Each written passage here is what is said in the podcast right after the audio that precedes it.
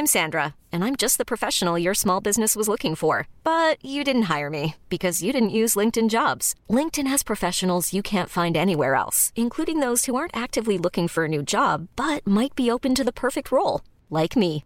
In a given month, over 70% of LinkedIn users don't visit other leading job sites. So if you're not looking on LinkedIn, you'll miss out on great candidates like Sandra. Start hiring professionals like a professional. Post your free job on linkedin.com/achieve today. C'est avec un immense plaisir que je vous parle d'une marque que j'affectionne tout particulièrement, Mama Hangs. Mama Hangs a les produits qu'il te faut en tant que maman allaitante. La brassière et le soutien-gorge d'allaitement absorbant. Ils sont conçus dans un tissu bien spécifique pour l'occasion, aka le micromodal, qui absorbe, sèche vite et te permettra d'éviter toute odeur, et ce en restant au sec. Tout ça veut dire que si comme moi tu as des fuites de lait d'un côté quand le bébé tète de l'autre, adieu coussinet d'allaitement qui se font la malle et bonjour brassière ou soutien-gorge qui tiendra toute la journée. Et ce n'est pas fini. Le petit nouveau de la collection, c'est le body, qui a les mêmes talents absorbants en s'ouvrant à l'avant avec des aimants trop pratiques. Ici, on ne se passera plus de ces produits top quali, beaux et confortables. Alors merci Mama Hanks de soutenir le podcast depuis si longtemps. Et si tu veux en savoir plus, rendez-vous sur leur site mama-hanks.com et avec le code MILCHECKER, tu bénéficieras d'une jolie et rare remise de 15% sur ta commande.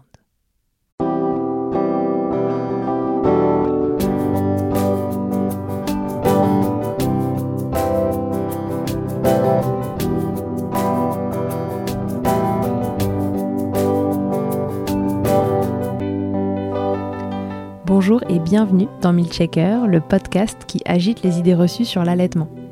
Je suis Charlotte Bergerot-Palisco, je suis la maman d'un petit garçon de 3 ans que j'ai allaité durant un an et je suis la créatrice de ce podcast.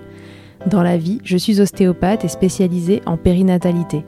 Je m'occupe des femmes en général, de leur désir de grossesse à leur postpartum, des bébés et des enfants. J'accompagne spécifiquement certaines problématiques d'allaitement en libérant les bébés des tensions qui les empêchent de téter correctement, permettant un allaitement serein pour la mère et l'enfant. Au fil des consultations, je me suis rendu compte que le principal frein à l'allaitement, c'était le manque d'informations, de partage d'expériences et de vécu dans une société où l'allaitement n'est pas une norme. Je vous propose donc d'interroger avec moi des mères et des pères sur leurs expériences, mais aussi de vous informer auprès de professionnels spécialisés en allaitement. Mon objectif est simple, vous informer, vous donner des clés pour faire des choix en conscience, banaliser l'allaitement sous toutes ses formes, vous le rendre plus accessible, plus facile et alimenter ce fameux village dont on a tant besoin pour élever un enfant.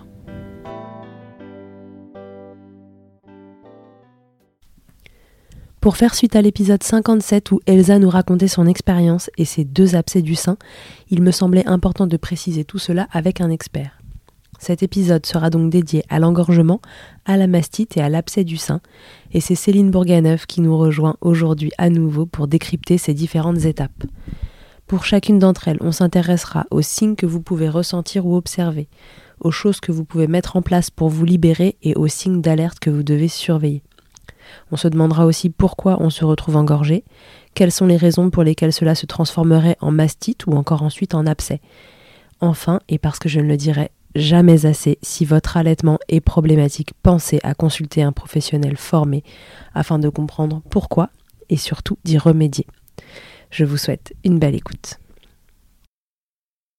Salut Céline, re-bienvenue dans Milkshaker, re-re. Bonjour Charlotte, ravie de te retrouver. Bah, Céline, aujourd'hui, on est là pour parler de l'épisode qui est sorti il y a deux semaines, au moment où il va sortir euh, le tien. On parle de l'épisode où Elsa nous raconte ses abcès du sein. Et je voulais qu'on fasse un épisode expert pour revenir un petit peu sur comment on en arrive à un abcès du sein, euh, qu'est-ce que c'est que l'abcès du sein, quels sont les stades avant, que sont l'engorgement et la mastite, et qui sont heureusement bien plus fréquents que l'abcès du sein lui-même, et essayer de donner un petit peu tous les tips euh, aux mamans de ce qu'elles peuvent faire pour, pour déjà bah, euh, à la base, euh, quand est-ce qu'elles doivent consulter et compagnie. Donc, du coup, on va repartir euh, de la base, à savoir l'engorgement classique, le truc que à peu près toute maman allaitante a priori va connaître. Qu'est-ce que c'est qu'un engorgement, Céline? Alors, c'est toujours un, jargon un peu particulier et euh, ce qui est important pour moi d'expliquer, c'est que euh, on parle d'engorgement et l'engorgement, c'est une partie de ce qu'on pourrait appeler la mastite. En fait, la mastite, il y a trois phases. Il y a la première phase qu'on appelle l'engorgement, qui est sans inflammation euh, en termes de leucocytes et sans bactéries, sans infection. Ensuite, on a la mastite inflammatoire, où on a un phénomène inflammatoire important, et ensuite on a une mastite dite infectieuse. Donc ça, ça, montre bien déjà un petit peu le, discours qu'on peut avoir quand on parle d'engorgement et de mastite, c'est pas la même chose. L'engorgement, c'est quand on a un phénomène qui peut être physiologique, qu'on a par exemple lors de la montée laiteuse, au troisième jour théoriquement, où on a simplement les glandes mammaires qui se mettent en activité, en action, et ça crée localement une inflammation au niveau local qui est physiologique et qui n'est pas euh, pathologique. Ensuite vient de s'ajouter ce qu'on peut appeler la mastite inflammatoire, qui est en général utilisée au mot d'engorgement. On va plutôt parler de mastite inflammatoire, qui est un engorgement non physiologiques liés à des facteurs favorisants qui peuvent engendrer une mastite infectieuse et aller jusqu'à l'abcès. Ok, alors attends, je suis pas sûre d'avoir compris. Est-ce que l'engorgement et la mastite inflammatoire sont des choses qu'on peut confondre? C'est ça que tu essayes de nous dire? Exactement ça. Ok, très bien. Et par contre, l'infectieuse, elle est liée à une bactérie, il y a une bactérie qui vient se loger en plus. C'est ça. Et c'est la mastite infectieuse, quand on est à ce stade-là, qu'on va pouvoir surveiller très très euh, de manière rapprochée l'abcès. Ok, très bien.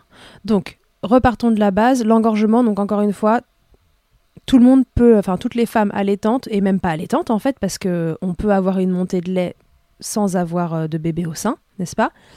Euh, Donc c'est vraiment ce truc du sein qui est gonflé. Raconte-nous, c'est quoi les signes d'un engorgement? Alors c'est un sein qui va augmenter de volume, qui va déjà se créer par exemple pendant la grossesse. On peut avoir un, genre symboliquement un engorgement. La glande mammaire se met en, en, application dans sa fonction et on se retrouve avec un phénomène inflammatoire local. Donc ça va être chaleur, rougeur, parfois douleur, picotement, sensation de petite aiguille qui, qui, se, qui, qui picote au niveau du sein. Ouais. On peut avoir euh, aussi lié à, au pic d'ocytocine. Quand on a une éjection euh, de lait, on peut avoir un phénomène d'engorgement avant euh, une tétée, quand on est un petit peu trop longue, par exemple 3-4 heures sans avoir de bébé qui tète, on a cet engorgement physiologique inflammatoire qui nous réveille et qui nous dit oh là là, je pense que là il faut par exemple mettre notre bébé au sein. Et c'est ce qu'on retrouve également lors du troisième jour à peu près, où on a vraiment la mise en place de la lactation, donc une augmentation de la quantité de lait qui crée cet engorgement physiologique non pathologique. Oui, d'accord. Donc, il faut vraiment prendre l'engorgement pour ce qu'il est, mot pour mot, à savoir, euh, voilà, le truc qui se remplit, quoi, qui s'engorge, avant de pouvoir être libéré si c'est physiologique. Voilà. L'engorgement en lui-même n'est pas une pathologie. On va parler de pathologie quand on est sur une mastite, mmh. qui est un phénomène supplémentaire à l'engorgement, où là, c'est juste un phénomène accentué de l'inflammation, mmh. ou alors une mastite infectieuse, c'est-à-dire qu'on a le phénomène inflammatoire, plus une bactérie qui vient se, se rajouter dans le, dans le phénomène. D'accord, ok. Donc, euh, tu nous as dit rougeur, chaleur, picotement. Donc, ça peut être le picotement, ça peut être celui, euh, si vous allaitez aussi, celui qu'on ressent en effet quand il y a un réflexe d'éjection qui arrive et le petit euh, picotement, le sein qui a l'air de se durcir, mais voilà, de façon plus constante. C'est ça, c'est ça et qui n'est pas forcément que en lien avec un, bébé qui, tète, puisque c'est quelque chose qui peut se faire aussi entre les deux quand on a par exemple une hyperlactation. Ouais. Oui, moi j'ai bien connu ça parce que j'avais franchement trop de lait au démarrage et j'ai eu la sensation, pour être honnête, d'être engorgée pendant un mois. C'est ça. Alors, si moi je reprends aussi euh, mon, expérience personnelle, j'ai eu sept engorgements sur un an et demi euh, d'allaitement. J'ai jamais fait d'abcès, j'ai jamais eu de, mastite infectieuse, mais j'avais une hyperlactation qui faisait que j'avais des engorgements très faciles quand je restais 2-3 heures sans, sans allaiter. Ouais. C'est un phénomène qui reste physiologique s'il est bien surveillé. C'est justement pourquoi on va faire cet épisode-là, pour savoir comment réguler, comment mieux connaître son corps pour pouvoir mm, mm. rester sur un engorgement physiologique et ne pas partir sur de la mastite. Ouais, donc engorgement, c'est aussi euh, bah, mon bébé tétait toutes les heures et là, euh, je sais pas pourquoi, mais il me fait 5 euh, heures de suite la nuit, je le regarde dans son berceau, les yeux grands ouverts et les seins pleins. Voilà, je suis engorgée, j'ai envie qu'il tète. Exactement. Je suis partie me faire un massage pour me détendre, je sors du massage et waouh, j'ai les seins encore plus engorgés. Il faut vraiment que j'aille revoir mon bébé. Oui. Et euh, à propos de montée de lait euh, physiologique et d'engorgement physiologique, moi j'ai connu une première grossesse, euh, vous savez si vous avez écouté mon épisode où malheureusement la grossesse n'a pas été à son terme et on a dû interrompre la grossesse. Et j'ai eu à 14 semaines une montée de lait mais du délire. j'ai passé, mais ça a pris du temps parce que pas de bébé au sein, donc la montée de lait je crois qu'elle a eu lieu quatre jours après l'interruption médicale de grossesse. Et je me suis retrouvée, je me souviens de mes copines qui viennent à la maison et qui me disent Mais c'est quoi ces boobs? Parce que moi, je suis une planche à pain normalement. Et j'avais des trucs, mais c'était intolérable. N'importe quoi me faisait mal juste au contact. J'avais un soutif, mais j'étais Pamela Anderson, alors que vraiment, si vous me connaissez, je suis tout sauf Pamela Anderson dans la vie. Ou Charlotte Ou Jane ah oui, complètement. Et franchement, pas plus, quoi.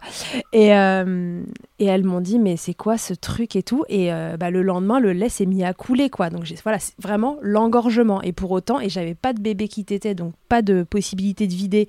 Et euh, j'étais pas du tout informée sur l'allaitement. Donc de toute façon, on me disait, touche pas, touche pas, surtout fais rien. Limite, si on m'avait pas dit de bander les seins. donc bah, j'ai attendu. Et cet engorgement physiologique, franchement, c'était inflammatoire. Enfin, j'avais, j'avais mal. Bon, bah, à la première douche chaude, ça a commencé à couler. Euh, et puis voilà. Donc ça, ça reste de la physiologie. C'est exactement les, termes que tu emploies sont exactement les bons. Ça reste de la physiologie. Et ça, c'est important de le dire. Il faut savoir que la mastite, c'est que 20% des femmes euh, sur les six premiers mois d'allaitement. Donc ça reste quand même très peu fréquent et heureusement. La prudence, ça va être l'évolution de la mastite. Oui. Comment on régule la mastite De l'engorgement, du coup. Bah, de l'engorgement physiologique, oui, mais même de la mastite. C'est-à-dire que pour aller jusqu'à l'abcès, ça va être la surveillance. Parce qu'on peut très bien être sur un engorgement physiologique avec une mastite inflammatoire, par exemple, aller hmm. jusqu'à un degré supérieur et se retrouver euh, dans une prudence et dans une surveillance à ce moment-là. Les 20%, c'est quand on arrive à la mastite inflammatoire. D'accord, ok. L'engorgement physiologique, j'ai envie de dire, c'est tout le monde, comme tu le disais. c'est 100%. C'est quasi, enfin oui, c'est du 100% à partir du moment où la montée laiteuse est un engorgement physiologique. Oui, d'accord. Alors après, il y a des montées laiteuses qui parfois euh, génèrent pas d'engorgement. On voit des mamans dire, oh, bah moi, ça a été une promenade de santé, ok. J'ai rien senti, ça m'a rien fait, euh, voilà. voilà. Donc disons euh, un grand pourcentage, c'est normal en tout cas d'avoir un engorgement, c'est normal d'en avoir un quand, quand on a un allaitement ou un bébé qui arrive. Euh, est-ce qu'il y a d'autres raisons que les démarrages, la montée de lait euh, et un bébé qui écarte ses tétés, enfin voilà, des tétés qui s'écartent un peu, d'avoir des engorgements? Est-ce qu'il y a d'autres raisons euh, qui te viennent? Ce qu'on oublie souvent, et pour moi c'est les choses les plus importantes, c'est souvent ce qui arrive dans le cabinet, c'est la fatigue, le stress et les traumatismes. Ah. Une engueulade dans son couple, la reprise du travail, une fatigue intense, un stress intense, un décès, souvent à proximité ou dans les dates euh, anniversaires et on peut avoir une, euh, une mastite. Alors je dis bien engorgement, je dis mastite. C'est-à-dire qu'on peut avoir un engorgement et comme on est dans une euh, période de fatigue, etc., on va pas forcément être centré sur, sur ses ressentis et c'est à ce moment-là qu'on va passer de l'engorgement en même pas 12 heures, on va passer directement à la mastite. D'accord, donc là ce sera le moment où ça commence à basculer vers quelque chose d'un peu plus costaud, disons. Et ça peut aller très vite. Entre l'engorgement et la mastite, ça peut aller très vite justement si on n'est pas dans ce phénomène de surveillance. C'est-à-dire que comme tu le dis très bien, c'est qu'en 3-4 heures, on va sentir l'engorgement arriver, on va sentir le phénomène inflammatoire. Mais quand on n'est pas dans une, euh, dans une réceptivité, on peut mm. passer très vite en 12 heures sur une mastite. Et ah donc, fatigue, stress, traumatisme, je pense que c'est la priorité. D'accord? Ensuite, on a tout ce qui est lésion du mamelon, mm-hmm. les crevasses, entre autres, qui peuvent amener un engorgement parce qu'on a mal. Du coup, le bébé tète un petit peu moins bien. On va laisser le bébé téter un petit peu moins souvent. On va prioriser le sein qui fait moins mal. Donc, on va se retrouver avec un engorgement et un risque de mastite derrière. Et on accentue cette mastite infectieuse puisqu'on a une entrée de germes possible sur une crevasse. Mm-hmm. Et puis tout ce qui est euh, mauvais drainage, ce que tu disais, donc les tétées irrégulières, la compression du sein. Euh, on peut très bien avoir un soutien-gorge trop petit, par exemple, qui va comprimer, qui va favoriser un engorgement. Tu disais tout à l'heure à juste titre le bandage. On utilisait pendant très longtemps le bandage pour arrêter la montée laiteuse, mais ça crée un, phénomène euh, inflammatoire et, engorgé qui était très très important. Et souvent, quand on débandait, moi j'ai vu au tout tout début de, de, de ma pratique euh, en maternité, on avait la marque du linge sur le sein tellement on serrait et c'est pas du tout la bonne solution à faire. Aujourd'hui, maintenant, on a d'autres techniques pour pouvoir euh, libérer et limiter un engorgement. Donc, ok.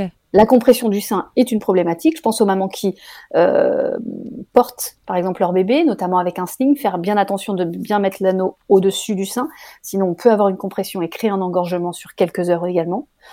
Une mise au sein incorrecte, on en reparlera, mais un, un mauvais positionnement d'un bébé au sein et potentiellement euh, des troubles de la succion chez l'enfant, des tétés qui mhm. sont donc inefficaces avec un bébé qui prend par exemple que le bout, ou des bébés qui sont aussi avec un bout de sein en silicone où on n'a pas un drainage optimal puisqu'on n'est pas sur du, sur du, euh, comment je dis en général aux mamans, sur quelque chose de direct. On a un film, donc on n'a pas un drainage optimal. Les antécédents de chirurgie mammaire également peuvent créer des engorgements et tout ce qui est anomalie du mamelon, par exemple ou un mamelon bifide où on a euh, deux formes de tétons au bout, des choses comme ça qui peuvent créer également des engorgements ou un, mamelon invaginé qui va pouvoir être aussi euh, une problématique pour un engorgement favorisé. D'accord. Euh, je pense à ces mamans parce que quand je les vois en consultation à l'été, tu sais, elles ont peur que le nez du bébé reste dans le sein et qu'il respire plus, et elles sont toujours en train de s'appuyer sur le sein pour pas que le nez du bébé il soit trop collé. Est-ce que, parce que moi je leur dis toujours, faites pas ça, vous allez vous faire mal et puis, enfin, vous allez vous boucher un canal ou un truc. Est-ce que c'est juste de leur dire ça ou, euh, non, on s'en fiche? Non, on s'en fiche pas. on s'en fiche pas parce que le fait de comprimer, justement, on va créer un phénomène inflammatoire parce qu'on va pas permettre un bon drainage sur l'endroit où on va créer une compression. On va plutôt essayer de trouver, comme tu le dis, quand, moi je leur dis pas de ne pas faire ça, mais je leur demande pourquoi elles font ça, et souvent elles me disent c'est parce que le nez est écrasé, donc on essaie de voir si on peut basculer un peu le bébé un peu plus vers le bas, de manière à ce qu'on ait une meilleure flexion de la tête, par exemple, et donc une ouverture avec un, un petit nez qui, qui se libère. Il y a certaines mamans pour lesquelles, euh, quand on a une poitrine un petit peu plus importante, ou même quand on était plate et qu'on se retrouve avec du jet par un engorgement massif physiologique, euh, où on est obligé au démarrage, notamment sur des cas d'engorgement, d'avoir peut-être un petit, un petit doigt qui permet de laisser un canal de respiration, ça s'appelle. Il faut vraiment que ce soit furtif et l'objectif c'est d'essayer de s'installer le plus confortablement possible pour que l'enfant lui-même trouve sa position sans qu'on soit obligé de faire ce petit canal de respiration. Ouais, et puis ce qu'on peut dire vraiment, c'est que globalement, si le bébé il se met comme ça et qu'il y reste et qu'il continue de téter, c'est qu'il arrive à respirer. Hein. Ils sont pas fous quand même. Exactement. Ok, très bien. Donc ça, c'est toutes les causes qui peuvent amener à un engorgement et plus euh, si affinité, on va dire. Combien de temps ça dure un engorgement physiologique? Un engorgement physiologique, on va dire que ça peut durer entre 24 et 48 heures grand maximum. D'accord. Donc en 48 heures, le... cet engorgement, il doit passer. On doit avoir réussi à vider la partie qui s'était engorgée. C'est ça. Du coup, cet engorgement qui est physiologique, qu'est-ce que j'ai comme solution pour le faire passer? Euh, moi toute seule déjà à la maison, euh, si c'est un, engorgement isolé, on reparlera après du cas où c'est un truc qui devient récurrent, mais un engorgement isolé, qu'est-ce que j'ai comme solution pour le faire passer euh, comme technique naturelle J'ai des trucs très glamour. Ah, cool. Alors, allons-y pour le glamour. Le chou. Alors, les feuilles de chou, ça marche bien. Pourquoi ça marche bien? Puisque dans les nervures de la feuille de chou, il y a des anti-inflammatoires naturels. Donc, on va mhm. prendre des feuilles de chou verts et on va casser un petit peu les nervures pour pouvoir libérer le phénomène inflammatoire. On va mettre les feuilles de chou. Il y a des très belles photos qui passent sur les réseaux, mais les feuilles de chou sur les seins qu'on va mettre après euh, la tétée pour vraiment enlever ce phénomène inflammatoire et donc libérer les canaux et pour pouvoir diminuer l'engorgement. Ça marche très bien. Alors, j'ai un truc à ajouter sur l'histoire de la feuille de chou, parce qu'avec mon hyperlactation, l'engorgement était quand même mon meilleur ami. Euh, et on m'avait dit de mettre un papier cellophane, prendre la feuille de chou. Alors déjà, est-ce que c'est tous les choux? Non, chou vert. Oui, le, ouais, le chou chinois ou le chou euh, vert qu'on met dans le pot-au-feu. D'accord, le, gros, la, le, gros feuille épaisse. épaisse, c'est ça. Ok, je vous remettrai des images de choux.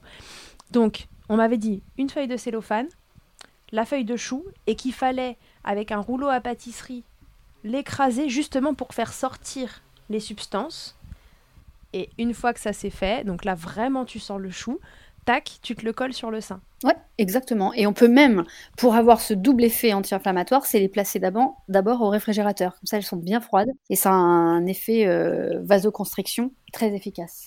Parce que ce qu'on cherche, et je pense que dans, dans ces petits remèdes-là, ce qui est hyper important de comprendre, c'est est-ce qu'on veut vasodilater la zone pour pouvoir drainer le sein ou est-ce qu'on est sur un phénomène anti-inflammatoire avec une vasoconstriction après tété ou après drainage. Et les, deux solutions sont bonnes, mais a des moments vraiment différents. Donc la feuille de chou, ah. elle va arriver après dans un phénomène anti-inflammatoire et donc un phénomène plutôt de froid pour vasoconstricter. C'est pour ça que les coquillages, d'allaitement en acre, euh, les mamans, elles aiment bien parce qu'en fait, ça a un effet froid après, c'est ça? C'est ça, c'est ça. Alors, on va faire un petit aparté si tu parles des coquillages. Attention à ne pas les utiliser la nuit parce qu'elles peuvent avoir justement ce phénomène de compression si on dort par exemple sur le côté et avoir un engorgement le matin au réveil. Donc, coquillages, oui, les mettre au frais, oui, ça, ça soigne bien les crevasses, que l'objectif du coquillage, c'est de soigner la crevasse, mais attention aux engorgements, on les utilise pas la nuit. Ouais, donc c'est vraiment euh, histoire que le bord du coquillage en fait vienne pas justement boucher comme euh, le petit doigt là qu'on vient appuyer quand le bébé euh, a le nez dedans sur des canaux. C'est ça. Ok, donc le chou, ça après la tétée. Après la tétée. Et si on continue de après la tétée, les cataplasmes d'argile marchent très bien aussi. On prend un argile vert ou un argile blanc, idéalement argile vert, et on va mettre l'équivalent de, on va faire une pâte qui est à peu près épaisse comme un, comme un doigt, qu'on va appliquer sur la zone rouge, indurée, voire douloureuse. Et ça, on va le faire après la tétée. Une fois que le bord de l'argile commence à sécher, on va pouvoir le rincer. Pareil, on va rincer plutôt à l'eau froide, à l'eau fraîche, pour pouvoir vasoconstricter la zone. Très bien. Donc la feuille de chou, le cataplasme d'argile. Qu'est-ce que je peux faire d'autre si je suis engorgée? Eh bien, les fameux petits pois au congélateur. eh oui, bien sûr. Pour pouvoir rafraîchir la zone et toujours être dans cette optique-là. Quand on est dans un objectif où c'est un petit peu bloqué et on cherche à libérer et à drainer, on va partir plutôt sur du chaud. Donc là, ça peut être un gant de toilette chaud, par exemple. On peut aussi masser la zone avant le drainage pour pouvoir libérer euh, les canaux, vasodilater et permettre l'extraction du lait plus facilement. Parlant des petits pois au congélateur. Donc évidemment, les petits, enfin en fait, vous vous achetez un sachet de petits pois qui va être condamné à ne servir qu'à faire euh, du congélation, décongélation, et vous ne consommez pas les petits pois après, puisque nous ne voulons pas être responsables d'intoxication alimentaire. Tout ce qui est décongelé, c'est fini, après on ne le recongèle pas, donc vous notez sur le sachet ne pas manger. Et ça peut servir euh, pour les tendinites, les machins, les trucs, ça peut servir à toute la famille. Ça peut servir au niveau du périnée également? Voilà, au niveau du périnée. Et donc l'idée, c'est que cette poche de petits pois, là, super euh, Picard et autres Monoprix et Carrefour, pour, euh, en citer plusieurs, vous venez la coller sur votre sein et en fait, elle, ça, ça vient se lever bah, comme des noyaux de cerise. Vous voyez, si on parle du chaud, on peut mettre aussi les noyaux de cerise là au micro-ondes. Mais, mais, ne les mangez pas derrière. Hein. On marque spécial boobs ou spécial. Euh, voilà, petit pois spécial boobs, enfin en tout cas spécial froid anti-inflammatoire. Donc ensuite, pour la phase avant la tétée, tu disais déjà on vient masser la zone, aider à drainer. En fait, l'objectif de l'engorgement, c'est de le vider. On est, bien d'accord. C'est ça. Donc, soit naturellement, la vie va s'en charger, c'est-à-dire qu'on va avoir les seins qui vont couler. Et donc, ça, c'est un drainage physiologique. Et là, c'est top. Il y a des mamans pour lesquelles, soit ça va se drainer physiologiquement, soit au contraire, on va avoir une telle dilatation, une telle inflammation que ça va bloquer le drainage. Donc là, on va plutôt partir sur du chaud. Massage plus du chaud. Et ça, c'est ce qui va nous permettre de dilater les canaux pour pouvoir laisser passer le lait. Ouais, donc le gant de toilette chaud, les noyaux de cerise euh, mis au micro-ondes, les poches euh, Nexcare euh, et compagnie là qui font froid et chaud d'ailleurs. Hein. ça, c'est des poches, vous pouvez, quand il vous en faut plusieurs qui font soit froid soit chaud dans la même journée, mieux vaut en avoir plusieurs. Mais vous pouvez les mettre soit au micro-ondes, soit, au soit au congélateur, ces poches-là. C'est ça. Et ensuite, le meilleur drainage, en tout premier lieu, c'est bébé. D'accord of course, dans une position adaptée. Position adaptée, c'est quoi? Maman confortable. Je parle de la biological nurturing qui, en général, aide vraiment précieusement euh, l'engorgement avec un massage de la zone indurée. Pour celles qui sont pas à l'aise avec euh, le biological nurturing, il y a cette position de la louve dont on parle très régulièrement, qui permet effectivement de pouvoir mettre le bébé. L'objectif, c'est de mettre le bébé avec le menton, la mâchoire inférieure qui va, elle, bouger et qui va pouvoir masser en même temps que le bébé tête pour aider le drainage. On a parfois euh, des mamans pour lesquelles, euh, dans une position euh, stricte de madone, par exemple, favorise des engorgements, parce que c'est toujours la même zone qui est drainée et c'est toujours la même zone qui se retrouve un petit peu pincée ou, ou mal drainée et l'engorgement va être une récurrence souvent à cause d'une position. Ok, euh, j'ai une maman qui me parle des rondelles de pommes de terre, en plus des feuilles de chou. Oui, ça peut marcher, c'est l'amidon. Donc on a un phénomène aussi d'absorption et aussi un léger anti-inflammatoire. Les yaourts grecs aussi fonctionnent. ah bon? Pour remplacer l'argile, c'est ça? C'est ça, ça absorbe, ouais. Ok, bah go pour les yaourts grecs. Et les pommes de terre. et les pommes de terre, ça peut faire un bon mix là entre le chou, les pommes de terre et le yaourt.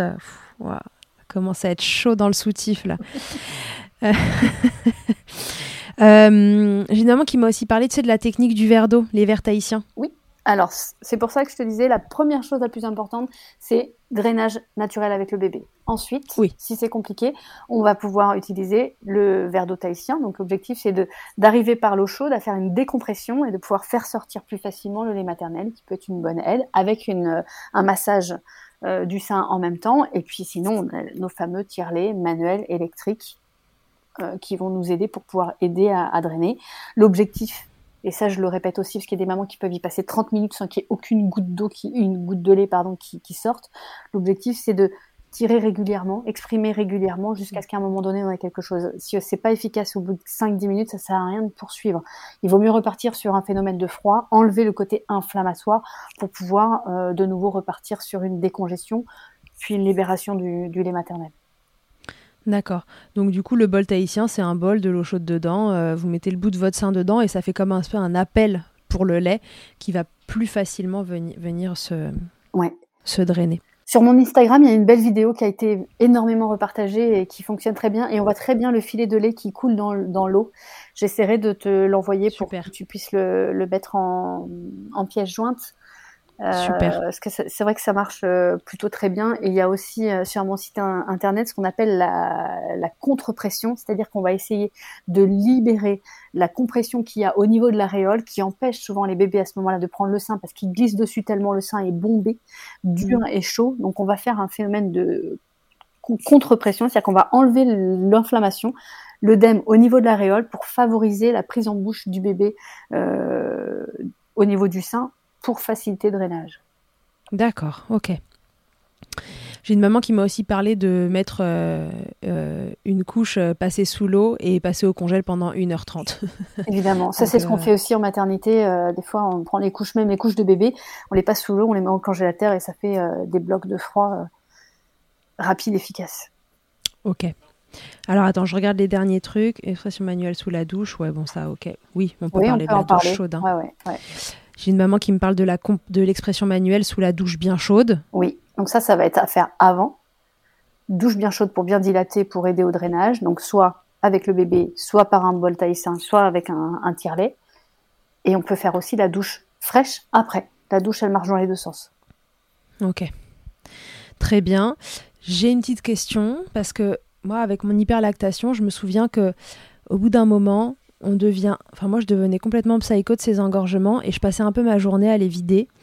Et il y a quand même une notion, c'est que plus on vide le sein et plus il se remplit aussi. Donc, où est la, tu vois, le, oui, le, compromis entre vider et ne pas trop vider non plus? Enfin, Moi, je sais qu'à un moment, finalement, ce qui m'a sorti la tête de l'eau, c'est de me dire, euh, bon, bah, ok, vide, mais vide pas trop, parce que plus tu vides et plus le bébé qui tête, en fait, euh, c'était, j'aurais pu avoir cinq bébés au sein. Mm, mm. Entièrement d'accord avec toi. Là, il y a deux choses. Ça dépend de où on se place. Si on est sur un engorgement physiologique ou une mastite, par exemple. Si on est sur un engorgement physiologique, on va effectivement drainer. Moi, souvent, ce que je dis aux mamans, c'est qu'on va drainer jusqu'à ce que ça soulage. Et on va pas chercher à vider entièrement le sein. Si hmm. on est sur une mastite, donc euh, un petit peu plus importante, inflammatoire, voire infectieuse, on va être sur une phase aiguë transitoire. Et là, on a tout intérêt à vider vraiment pour éviter qu'il y ait une collection, une stase qui se crée et potentiellement un abcès. Donc, quand on est sur un engorgement physiologique, on va exprimer le lait ou faire téter le bébé de manière très régulière sur le sein engorgé pour vraiment drainer, soulager, sans vider complètement. Mais si on est dans une phase plus aiguë, on va vraiment chercher à vider le sein. Et c'est pas grave parce que de toute façon, sur une mastite aiguë, voire abcès, on aura une baisse de la lactation physiologique qui va être là. Et donc, le fait de surproduire va pas se produire dans ces cas-là. Ok, très bien. Euh, bien. Alors, on fait un petit résumé. J'ai un engorgement, mon sein est trop plein, euh, ça me gêne, ça fait mal avant la je, et pendant la tétée, c'est plutôt du chaud, plutôt pour euh, donc euh, vasodilater, que ça se draine, que faciliter le truc au bébé, venir masser la zone en même temps que le bébé tête, être sous la douche chaude ou dans le bol tahitien, pareil, masser, drainer. Le bébé qui tête, le tire-lait si c'est pas suffisant, euh, et les différentes positions BN, la louve pour, pour accompagner. Une fois que la tétée elle est finie, en calme avec le froid et les anti-inflammatoires naturels. Voilà, donc le chou, l'argile, le yaourt grec, les pommes de la patate. on y va. On peut faire une douche fraîche au besoin. L'argile, on le rince à l'eau fraîche et on va se vasoconstricter pour vraiment enlever ce phénomène inflammatoire et ne pas continuer l'inflammation parce que l'inflammation va s'envenimer euh, si on si on calme pas cette, euh, ce phénomène euh, interne. Ok, donc on peut se dire qu'un bon truc à avoir finalement en prévention d'un allaitement, parce qu'on achète toujours 50 000 trucs et des coques et des bouts de sein et des bidules et des trucs euh, qu'on ne sait pas si ça va servir, mais avoir euh, un sac de petits pois au congèle. Euh... Ever catch yourself eating the same flavorless dinner three days in a row? Dreaming of something better? Well, HelloFresh is your guilt-free dream come true, baby. It's me, Kiki Palmer. Let's wake up those taste buds with hot, juicy pecan crusted chicken or garlic butter shrimp scampi. Mm. Hello Fresh. Stop dreaming of all the delicious possibilities and dig in at HelloFresh.com. Let's get this dinner party started.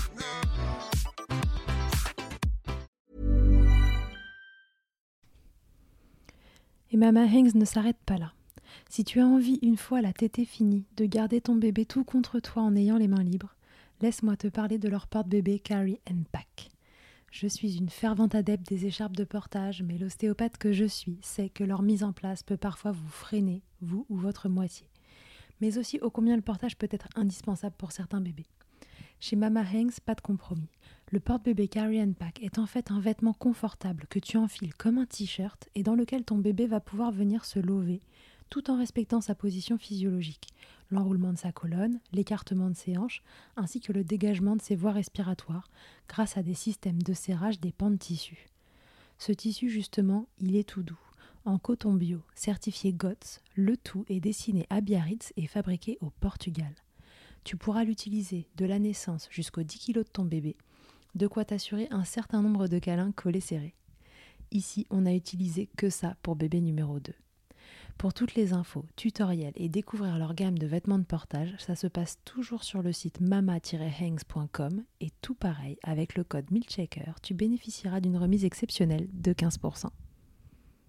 Éventuellement que notre mec achète un chou euh, dans, le dernier, euh, dans les dernières courses et, euh, un, sac truc qui va au chaud, voilà, un sac d'argile et un truc qui va au chaud, ça c'est voilà, juste avoir les options froid-chaud pour pouvoir drainer et désinflammer. Tout à fait.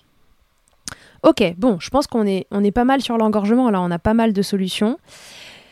Si jamais cet engorgement, malgré mes petits pois, mon argile, mes patates et tout ce que j'ai mis dans mon soutif, ça ne passe pas, alors c'est quoi la suite?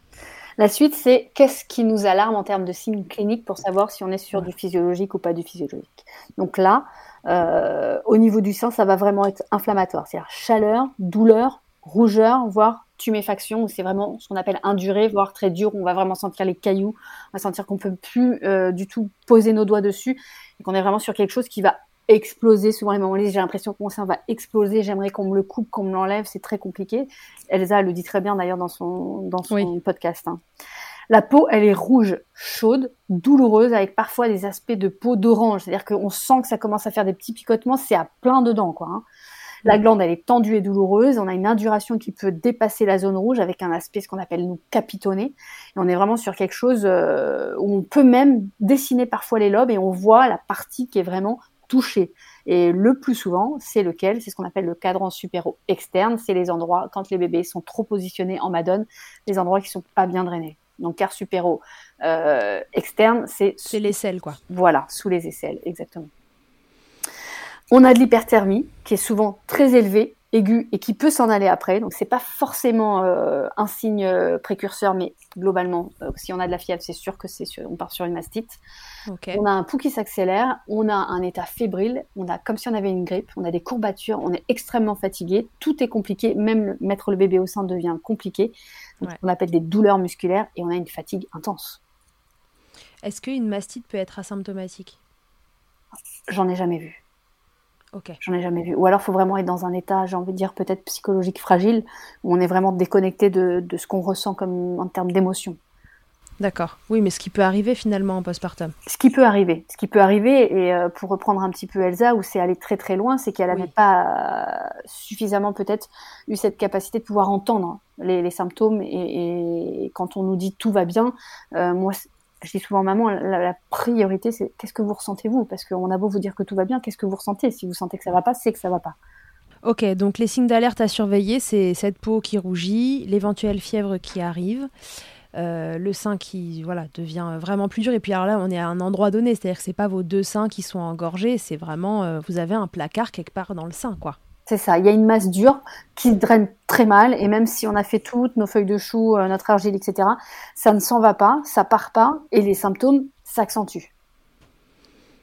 Ok, très bien. Et alors là, qu'est-ce que c'est la solution? Est-ce qu'on peut toujours utiliser les...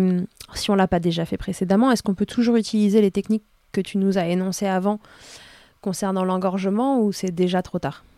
Alors, c'est pas déjà trop tard parce que ces méthodes-là vont toujours être des anti-inflammatoires naturels et vont pouvoir toujours permettre un drainage. L'objectif, c'est favoriser le drainage. Donc là, ce que je disais, on n'est plus sur quelque chose où on va essayer de soulager. Là, on va vraiment passer dans une étape supérieure. On va vouloir vraiment vider, drainer mmh. et euh, limiter cette stase lactée. Là, c'est le moment indispensable où il faut consulter. D'accord? Avant, si on a écouté le podcast de Milkshaker, on peut se débrouiller, mais je pense quand même malgré tout que si on a un engorgement, c'est pas anodin. Et hmm. quoi qu'il en soit, même si en 24-48 heures ça s'est résolu, j'estime que même à distance, c'est important de pouvoir consulter une professionnelle de santé qui va pouvoir savoir d'où vient l'engorgement. Sinon, le risque c'est la récurrence, parce qu'on n'a pas traité le pourquoi du comment à la base. Et quand on en est à 12-24 heures où c'est compliqué, c'est important d'aller consulter quelqu'un qui est spécialisé. Alors, consultante en lactation, évidemment, mais pas que, parce qu'il y a aussi des sages-femmes qui sont très bien. Il y a aussi euh, des, des, doulas, par exemple, qui, comme Elsa, euh, ont déjà subi ces choses-là et qui peuvent déjà vous donner des conseils sur qui aller consulter, quand consulter. La différence entre cet engorgement et cette mastite, finalement, c'est un, un peu l'intensité de la stase et le phénomène inflammatoire qui vient se rajouter.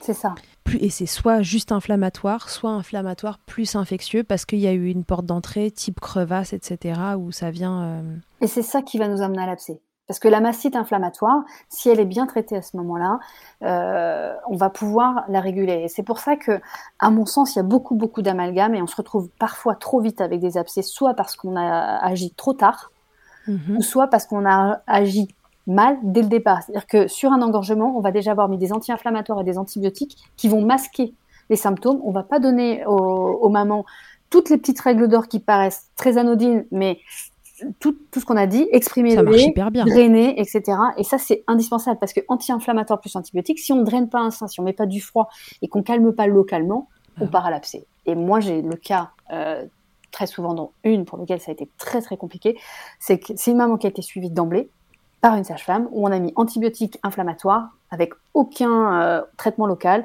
et c'est parti en abcès sans douleur vraiment avérée puisque la maman était traitée. Antibiotiques, du coup, il n'y avait pas vraiment d'infection, elle était là, mais elle était là sans être là. Et quand au bout des dix jours, on a arrêté les antibiotiques, c'est parti en quelque chose de catastrophique. Ouais, d'accord. Donc là, on rigole avec nos patates et nos choux, mais en fait, ça, enfin, c'est pas pour rire, ça marche vraiment. Et le but du jeu, d'abord, c'est de drainer, hein, peu importe euh, ce qu'on met autour. C'est ça. Et c'est pas parce qu'on est sous anti-inflammatoire et antibiotique que toutes nos petites résolutions là sont pas bonnes à prendre. Au contraire, c'est vraiment en plus, et c'est ce qui va pouvoir localement euh, diriger et vider cette stase.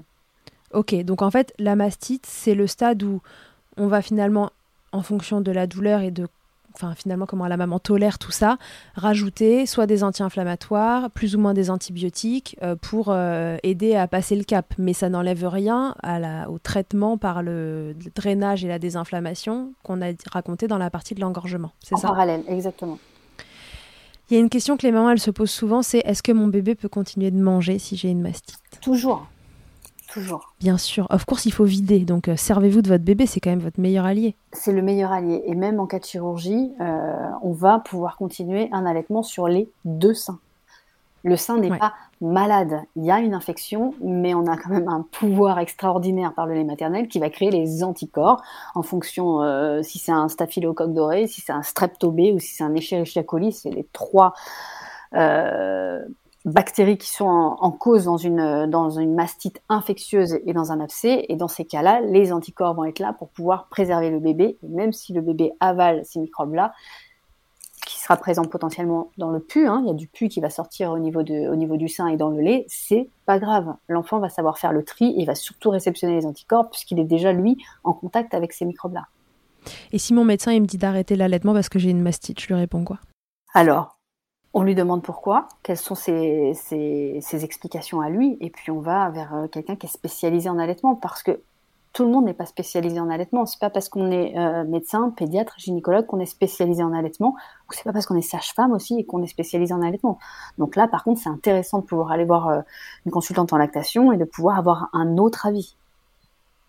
Yes, et je reviens sur le fait que alors, c'est pas nécessairement parce que vous avez une mastite qu'on peut vous dire d'arrêter l'allaitement, mais parfois aussi par les traitements qu'on vous donne pour euh, traiter tout ça. Et euh, rappelez-vous que vous avez le CRAT qui est un site de référence pour savoir qu'est-ce qui est compatible et pas compatible. Et vous avez toujours la possibilité de demander à la personne qui est en face de vous si jamais le traitement n'est pas compatible, est-ce qu'il y en a un autre qui peut fonctionner? Et si vous n'êtes pas sûr, vous pouvez demander un deuxième avis.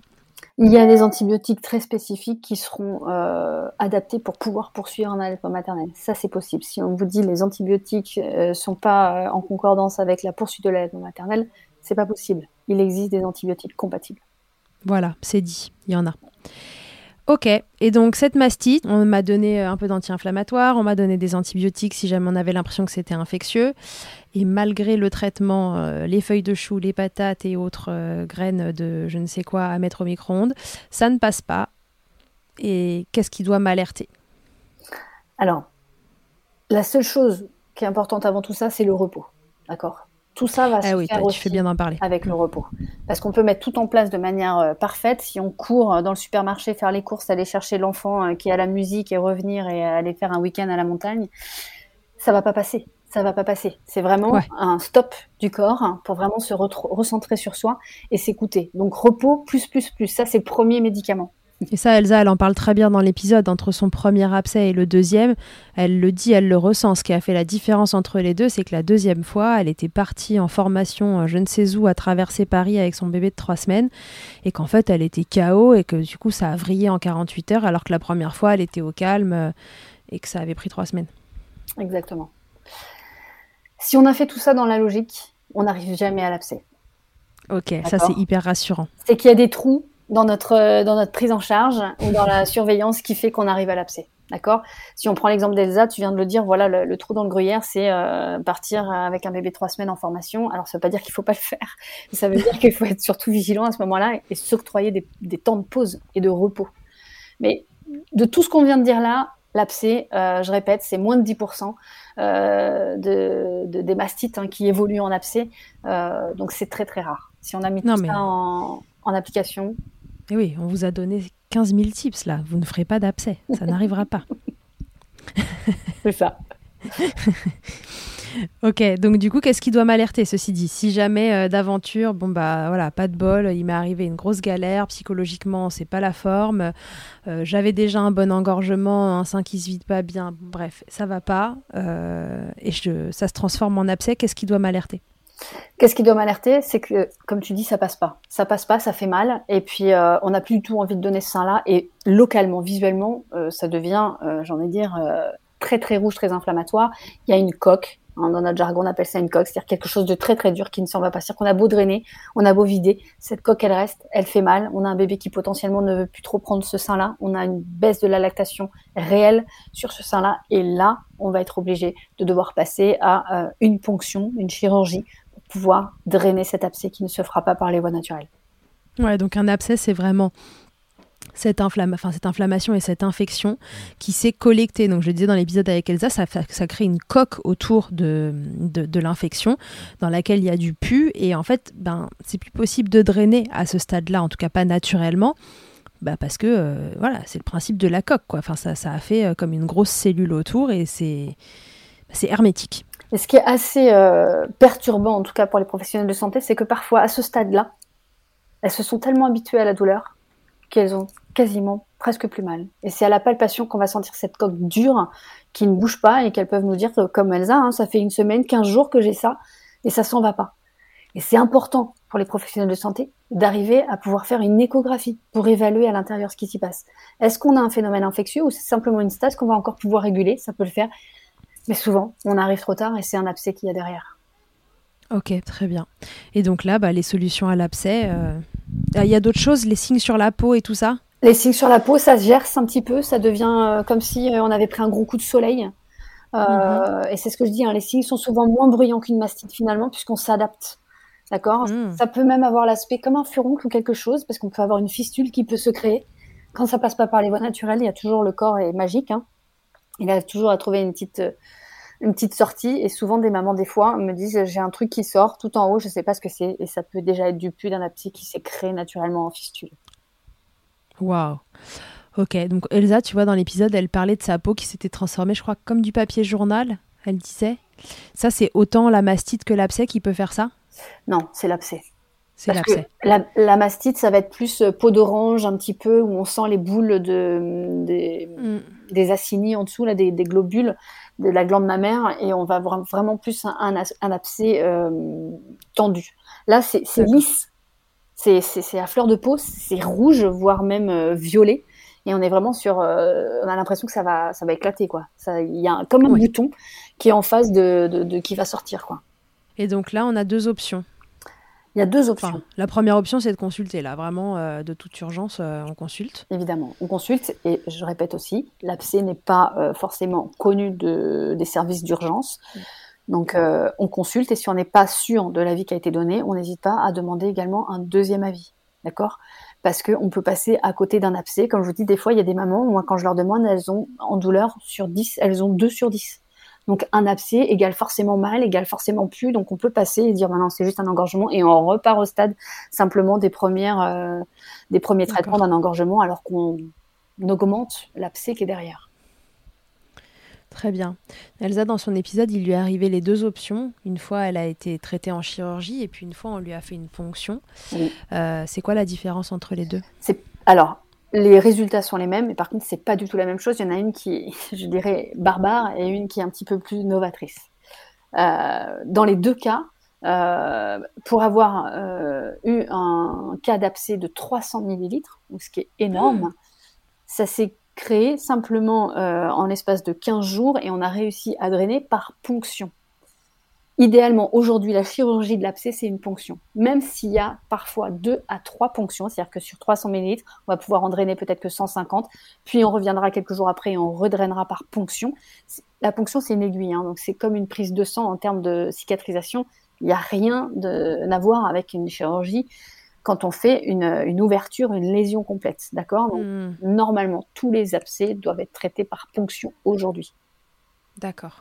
La deuxième solution d'urgence, c'est qu'on va venir ouvrir au niveau de l'abcès, on va nettoyer, vider l'abcès et on va recoudre et on va mettre un drain pour pouvoir drainer l'infection qui se crée et pouvoir nettoyer au fur et à mesure avec un drain qui va durer peut-être une semaine globalement avec des soins de méchage, etc. tous les jours ou tous les deux jours par une infirmière. Ça, c'est ce qu'on faisait honnêtement avant. Ça arrive encore. J'aimerais dire que ça ne devrait plus arriver. Oui, normalement, euh, si c'était bien euh, pris en charge, tout le monde euh, irait vers la ponction si les gens savaient, quoi. C'est ça. C'est ça. Donc, si jamais on vous dit il n'y a pas le choix, il faut faire une chirurgie, il faut qu'on ouvre, c'est pareil. Renseignez-vous si vous avez la possibilité sur un hôpital à côté ou quelqu'un qui sait faire. Les ponctions sont quand même, d'un point de vue efficacité et d'un point de vue cicatrisation et ne pas abîmer le sein, ça reste une cicatrice. Et puis, euh, ça peut aussi se surinfecter puisqu'on réouvre, on ouvre une plaie, il faut que ça cicatrise, etc., etc. Moi, je me suis, euh, je me suis sortie d'une maman qui m'a appelée après une chirurgie d'abcès. Euh, l'horreur, vraiment l'horreur, parce qu'on se retrouvait avec une chirurgie au niveau de l'aréole, avec un bébé qui pouvait plus téter. Et ça a été très très compliqué et ça a mis trois mois à cicatriser. Oui, donc euh, trouvons quelqu'un qui fait des ponctions. Je sais qu'à Paris, euh, il y a le docteur Serror qui est très connu. Je ne sais pas euh, dans ton coin s'il y a quelqu'un qui. Le docteur Fontana Rosa. Fontana Rosa dans le coin de, Céline qui est à Nice. Voilà. Et si les gens qui nous écoutent dans cet épisode ont connu ça et connaissent quelqu'un dans un autre coin, bon bah voilà, n'hésitez pas à m'envoyer un petit message pour me le donner et puis j'en ferai un petit résumé à la fin. Tout à fait. Donc euh, ça, c'est les deux options euh, pour l'abcès. T'allais me dire quelque chose? Bah, J'allais dire que la cicatrisation sur une ponction, euh, honnêtement, parfois ça peut aller. Hein, quand on a sur des gros gros abcès, trois ponctions, ce qui est assez rare en général. Moi, j'en ai une ou deux sur les abcès que j'ai j'ai eu à, à, surveiller. Et en une semaine, 15 jours, c'est quasiment résolu. Chirurgie avec ouverture, c'est au moins trois semaines. Ouais, donc vraiment, faut aller vers la ponction si jamais on doit en arriver jusque-là, mais vraiment avant ça.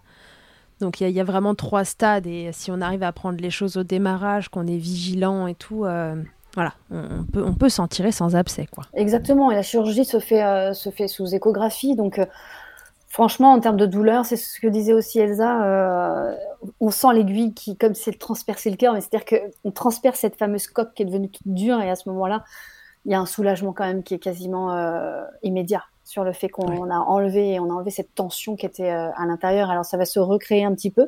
Parfois ça se résorbe tout seul. Parfois il y a besoin de refaire une ponction, mais c'est pas du tout les mêmes prises en charge. Et je pense que ça c'est important aussi de le dire quand on en arrive euh, à l'abcès. Ok. Très bien. Elsa, elle nous disait dans l'épisode que ses seins, ils produisaient beaucoup, mais ça coulait pas du tout. Et que elle pouvait penser que c'était un peu ça qui faisait que qu'elle faisait des abcès facilement entre guillemets. Euh, c'est vrai que si je fais le parallèle, euh, mon hyperlactation, en fait, je débordais quoi. J'étais trempée tout le temps et euh, je suis jamais arrivée, ne serait-ce qu'au stade de mastite, alors que j'ai passé un mois franchement engorgée. Est-ce que c'est voilà, qu'est-ce que tu peux dire sur ça, sur les seins qui produisent beaucoup mais finalement se vident plus difficilement? Est-ce qu'il y a des, vraiment des natures de seins différentes? Oui, il y a plus de risques effectivement pour les seins qui coulent moins facilement, qui se drainent moins facilement. Et encore une fois, je pense que c'est aussi l'environnement dans lequel on est et euh, l'état de fatigue dans lequel on, se met. On parle, euh, Céline parle beaucoup du mois d'or ou Ingrid Bayo, mais c'est vrai que mm. ce mois d'or, il est là aussi pour euh, nous protéger, nous, les mamans, dans toute cette surenchère qu'on peut avoir d'être maman warrior à ce moment-là.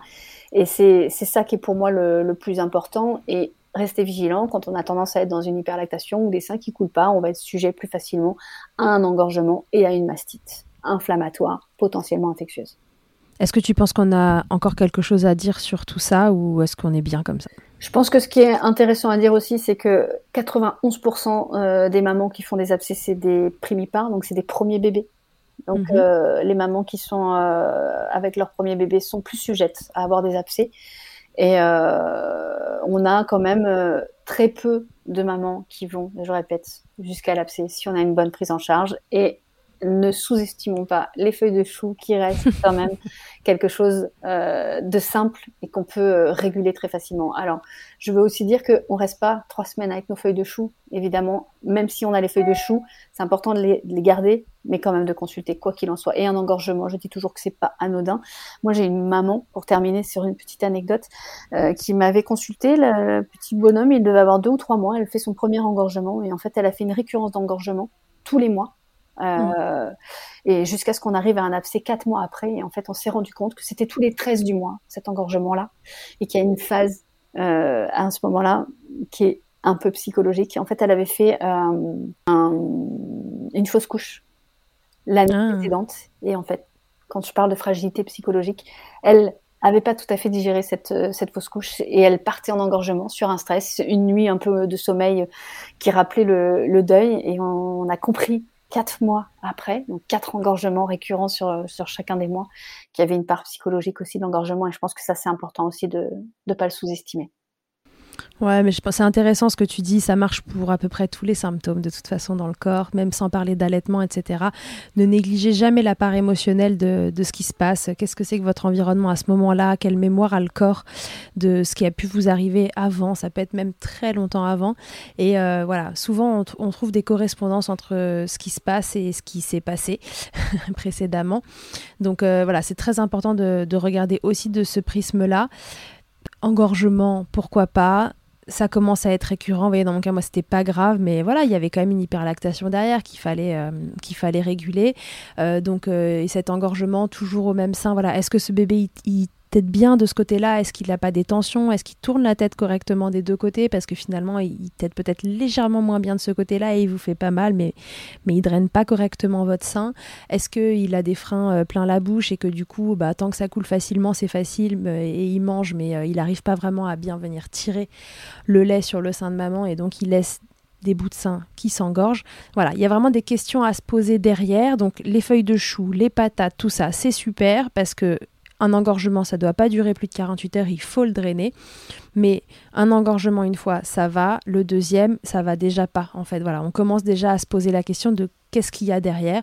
Est-ce que c'est une simple hyperlactation et qu'on s'en sort et que et que ça va juste se réguler en régulant la lactation? Ou est-ce que mon bébé t'aide pas bien, euh, moi ça va moyen, finalement il y a un truc que j'ai pas digéré euh, parce que tout ça ça se traite. Et euh, un engorgement c'est pas anodin. Voilà, même si ça reste physiologique sur certaines périodes, comme tu dis, quand ça commence à être dans une récurrence, c'est pas anodin. C'est qu'il y a un petit, une solution à, trouver, une solution euh, avec euh, des partenaires et jamais travailler seul euh, en tant qu'ostéo ou en tant que consultante en lactation. Je travaille aussi avec des, psychologues, etc. Parce que c'est l'allaitement, ça touche un petit peu tous les domaines. Tout à fait. Donc voilà, bon achat de feuilles de chou et autres. Et si ça va pas, je le dirai jamais assez, mais voilà, consultez des gens qui sont spécialisés dans le domaine, qui pourront vous accompagner, qui sauront répondre à vos questions correctement. Et si vous avez un doute, consultez une deuxième personne. Merci beaucoup Céline d'être euh, revenue milchecker avec nous. Euh, rappelle-nous, euh, donc toi Céline, tu es à Nice je suis à tu Nice. travailles que à Nice Non, autour aussi Tu te balades Je travaille à Nice, je me balade aussi en, en, domicile, je me balade aussi beaucoup dans les hôpitaux maintenant pour accompagner les mamans dès la maternité. Mmh. Beaucoup de visio avec euh, avec l'étranger et euh, je forme aussi euh, maintenant de plus en plus. Donc c'est c'est un plaisir de, de, pouvoir mélanger tout ça et d'être à la fois dans le côté pédagogique et rester toujours dans le dans le côté clinique. C'est toujours très intéressant. Ok, super. Et puis, ben, si jamais cet épisode vous a plu et que vous avez encore envie d'écouter la voix de Céline, je vous propose d'écouter deux épisodes. Euh, avec Céline, on en a fait un qui s'appelle Le sevrage, qui est l'épisode 31, si mon souvenir est bon. Et je pense que mon souvenir est bon parce que cet épisode est quand même très souvent redemandé, donc j'en reparle régulièrement. Euh, où on parle du sevrage de tous les styles, de tous les âges. Et puis il y a aussi l'épisode 50 où elle nous parle allaitement et prématurité. Donc c'est deux épisodes experts. Et voilà, c'est deux épisodes qui sont passionnants et qui peuvent vous donner plein d'infos. Donc n'hésitez pas à aller les écouter. On vous dit à très bientôt. Merci Céline d'être venue et à tous et à toutes. À très bientôt dans Milkshaker. Que ce soit votre première écoute ou que Milkshaker vous accompagne régulièrement, merci beaucoup d'avoir écouté cet épisode. Si vous aimez ce podcast et que vous souhaitez le soutenir, c'est très simple. Notez-le, abonnez-vous, mettez un commentaire avec 5 étoiles de préférence en fonction de votre plateforme d'écoute et surtout partagez-le sur les réseaux sociaux at Milkshaker Podcast pour le faire connaître. Pour suivre l'actualité du podcast, ça se passe sur le compte Instagram du même nom ou sur mon site internet charlotte-bergerot.fr où vous trouverez tous les épisodes. Vous pourrez désormais y faire un don si vous souhaitez soutenir Milkshaker. On se quitte encore et toujours avec Emma et son titre Blinded qu'elle a écrit et composé en collaboration avec Nemen. Je vous dis à très vite pour un nouvel épisode d'ici là, n'oubliez pas, prenez soin de vous, milkshakez autant que vous le voudrez et bousculons ensemble les idées reçues sur l'allaitement maternel.